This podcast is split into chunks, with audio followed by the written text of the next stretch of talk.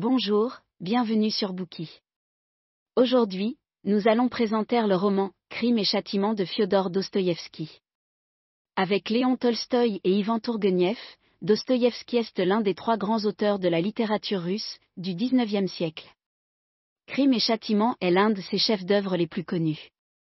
Le roman explore la psychologie sociale tout en racontant une histoire de crime et de rédemption. Le récit se déroule à Saint-Pétersbourg, vers le milieu du XIXe siècle, et met en scène Raskolnikov, un étudiant en droit. Après avoir commis un meurtre, il est rongé par le remords. Il finit par retrouver la paix intérieure après s'être rendu à la police, sur les conseils de Sonia, une âme chrétienne bienveillante. Dans ce livre, Dostoïevski décrit magistralement tous les états d'âme du meurtrier. En 1864, Dostoïevski fonde avec son frère Mikhail la revue littéraire Epoca. Cette revue publie les œuvres de Fyodor mais aussi celles d'autres auteurs. Lorsque, la même année, sa femme et son frère meurent, Dostoïevski rencontre des difficultés financières et s'endette auprès de ses créanciers. Il est obligé de cesser de publier Epoca et d'accepter un contrat défavorable avec un éditeur. C'est ainsi que naît Crime et Châtiment. Les textes de Dostoïevski sont introspectifs. Il disséquente la psyché humaine avec finesse, exactitude, exhaustivité et implacabilité. L'écrivain autrichien Franz Kafka a dit, Un livre doit être une hache qui brise la glace de la mer gelée qui est en nous. Les œuvres de Dostoïevski sont des haches. Si Tolstoï nous a montré l'étendue de la littérature russe, Dostoïevski nous en a montré la profondeur. Dostoïevski, qui a lui-même connu des moments difficiles dans la vie, dénonce dans ses œuvres les travers de la société, qui maintient les plus pauvres dans la misère et les pousse au crime. Il décrit les conditions de vie et les souffrances des classes populaires et compatit à leur sort. Il affirme la nécessité d'un changement social. Comme l'a dit le poète russe Mereskovski, Dostoïevski est parfois plus proche de nous que nos proches. Dans la maladie, il souffre avec nous. Dans les bonnes comme dans les mauvaises actions, il est notre complice. Rien ne rapproche plus les gens que les épreuves affrontées en commun. Le crime et la punition qui, en général, l'accompagnent, sont des thèmes récurrents de la littérature. Ils symbolisent la chute de l'humanité après le péché originel d'Adam et Ève, et le long chemin qui s'ensuit vers la rédemption. Le roman de Dostoïevski soulève de nombreuses questions. Qu'est-ce que le crime? Pourquoi les gens commettent-ils des crimes? Est-il possible de se racheter après avoir commis un crime? En marge de son manuscrit, Dostoïevski écrit que son objectif est d'exposer ces dilemmes. A-t-il réussi à les résoudre? C'est ce que nous allons découvrir ensemble dans ce bouquet. Nous présenterons le roman Crime et Châtiment en trois parties. Dans la première partie, nous résumerons l'histoire. Dans la deuxième partie, nous parlerons des descriptions psychologiques en littérature et verrons comment Dostoïevski les utilise pour brosser le portrait du personnage de Raskolnikov. Enfin, dans la troisième partie, nous nous intéresserons au message religieux et humaniste du roman. Raskolnikov est étudiant en droit à Saint-Pétersbourg.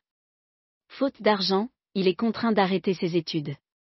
Il loue une chambre exiguë et sombre, sous les combles d'un immeuble de cinq étages. Il passe la majeure partie de sa journée seul, à ruminer son malheur dans cette pièce trop petite pour lui. Arrogant et introverti par nature, il est peu disposé à prendre un emploi dégradant et mal payé, pour subvenir à ses besoins. Il survit grâce à une petite somme d'argent que lui envoient sa mère et sa sœur. En proie à des dettes de plus en plus importantes, il met en gage les biens de son défunt père chez une vieille femme nommée Aliona. Égoïste et malhonnête, Aliona lui offre pour ses objets une somme bien inférieure à celle que lui auraient donné les autres prêteurs sur gage, et lui impose en outre un taux d'intérêt exorbitant. Raskolnikov peine à joindre les deux bouts. Une terrible pensée lui vient alors à l'esprit puisque la vieille femme n'apporte que du malheur à la société, il ferait mieux de la tuer et d'utiliser son argent pour financer ses propres études. Aux yeux de Raskolnikov, il y a les gens ordinaires et gens extraordinaires. Les gens ordinaires sont un matériau inférieur qui ne sert qu'à être utilisé. Les individus extraordinaires ont le droit de commettre n'importe quel crime et de transgresser n'importe quelle loi, parce qu'ils sont supérieurs. Raskolnikov pense que beaucoup de grands hommes, tels que Lycurgue, Solon, ou bien encore Napoléon, étaient des criminels. Pour faire avancer la société, ils n'ont pas hésité à sacrifier des personnes ordinaires et à transgresser de lois millénaires considérées comme sacrées. Cependant, si Raskolnikov a l'idée de tuer la vieille femme, il ne croit pas qu'il le fera vraiment. Un jour, il reçoit une lettre de sa mère, Pulchérie. Dans cette lettre, elle lui dit qu'elle a mis ses fonds de retraite en gage pour pouvoir emprunter la somme d'argent qu'elle lui envoie pour ses dépenses courantes. Elle lui apprend également que sa sœur Dounia a travaillé comme gouvernante chez un propriétaire terrien nommé Sidrigailov. Celui-ci lui a à plusieurs reprises fait des avances à Dunia qui a finalement dû quitter son emploi et a perdu son honneur. Svidrigailova reconnut ses erreurs mais le mal était fait.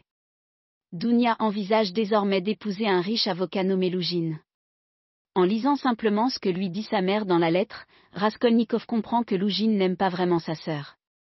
Comme celle-ci est intelligente, il sait qu'elle doit également en être consciente. Néanmoins, Dounia veut épouser Lougine et sacrifier son bonheur, pour aider son frère à financer ses études. Raskolnikov est profondément ému d'apprendre tous les sacrifices que sa mère et sa sœur font pour lui. Une fois encore, l'idée d'assassiner Aliona lui vient à l'esprit. Il se souvient de ce que lui avait un jour dit un jeune homme à la taverne. Selon ce dernier, Aliona est si cruelle qu'elle abuse de sa sœur cadette qui la traite pourtant avec gentillesse et respect. De l'avis du jeune homme, tuer quelqu'un comme Aliona et utiliser sa fortune pour faire de bonnes actions profiterait à la société, et sortirait beaucoup de gens de la pauvreté. Raskolnikov pense comme lui, et veut mettre son plan criminel à exécution, mais il hésite encore. C'est alors qu'il apprend que la sœur d'Aliona sortira à 19h le lendemain et que la vieille femme sera donc seule à la maison. C'est une occasion unique de tuer Aliona et Raskolnikov frémit d'excitation. L'idée de meurtre n'est désormais plus une simple idée. Le lendemain à 18h, il passe à l'action malgré une préparation insuffisante. Dans un accès de passion, il prend la hache de sa logeuse, la cache sous son manteau, enveloppe un morceau de bois et un morceau de fer pour faire croire qu'il veut mettre en gage des objets, et se dirige vers l'appartement d'Aliona. Une fois chez elle, il lui dit qu'il veut mettre en gage un étui à cigarette. Il lui tend le colis. Elle le prend et tourne le dos à son visiteur pendant qu'elle essaie de dénouer la ficelle. C'est alors que Raskolnikov la frappe à l'arrière de la tête avec la hache et la tue sur le cou. Il va ensuite dans la chambre d'Aliona pour prendre les objets de valeur. Au bout d'un moment, il se rend compte qu'il a oublié de verrouiller la porte de l'appartement. Lisaveta, la sœur d'Aliona, est de retour et se tient au-dessus du corps de la vieille femme. Horrifiée et choquée, elle est incapable de bouger. Raskolnikov ne s'attendait pas à ce qu'elle rentre si tôt. Il comprend alors qu'il n'a pas d'autre choix que de la tuer elle aussi, et c'est ce qu'il fait, avant de regagner rapidement et discrètement sa propre chambre. Il dissimule les preuves puis se met à avoir de la fièvre et à délirer. Le lendemain, il est convoqué au commissariat. Il est terrifié car il pense que son crime a été découvert et que la police sait déjà qu'il en est l'auteur. Cependant, au commissariat, il découvre sa logeuse, qui lui demande de payer le loyer. Raskolnikov est immédiatement rassuré et se sent même un peu euphorique.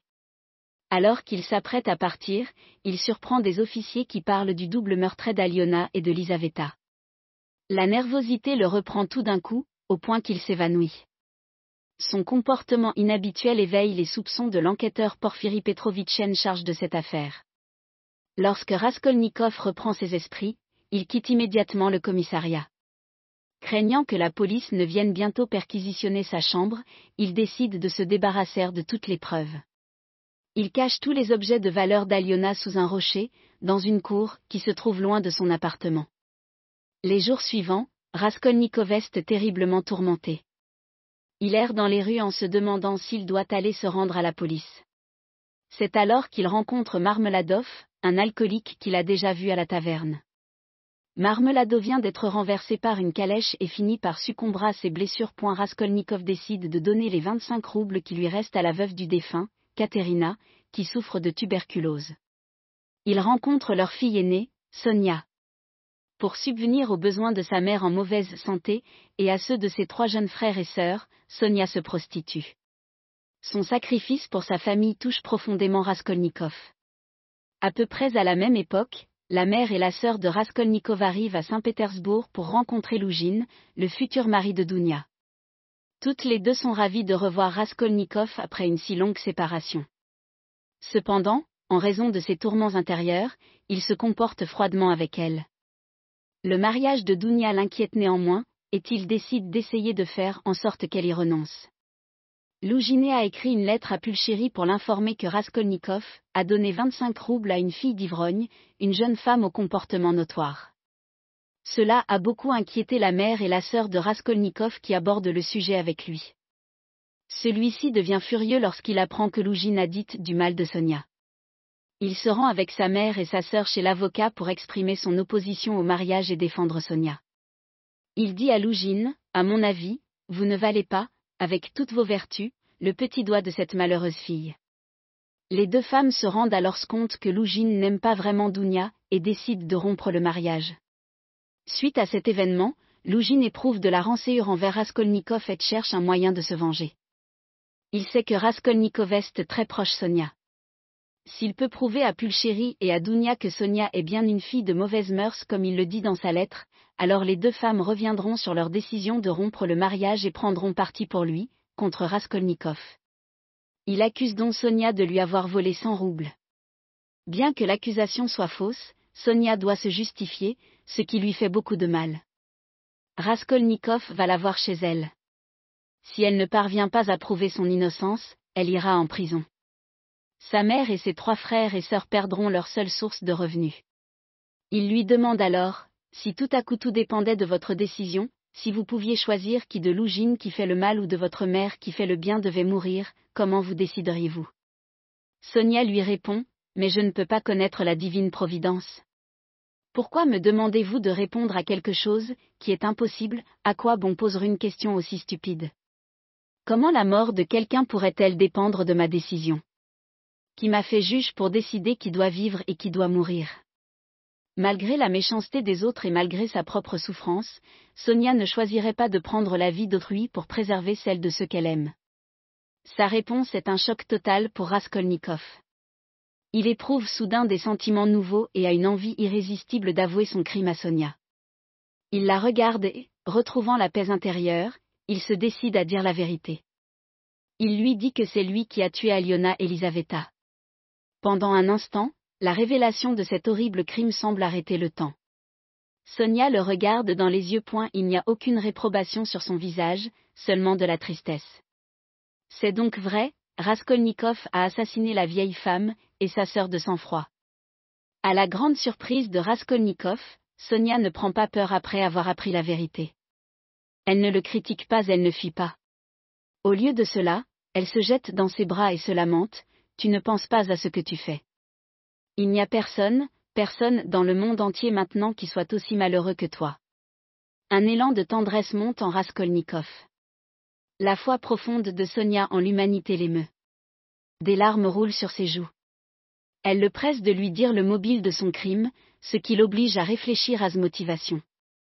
Il réalise finalement qu'il n'a pas commis son crime dans l'intérêt de la société mais uniquement dans son propre intérêt. Merci d'avoir écouté. Vérifiez le lien ci-dessous pour déverrouiller le contenu complet. Dir hat dieser Podcast gefallen? Dann klicke jetzt auf Abonnieren und empfehle ihn weiter. Bleib immer auf dem Laufenden und folge uns bei Twitter, Instagram und Facebook. Mehr Podcasts findest du auf meinpodcast.de.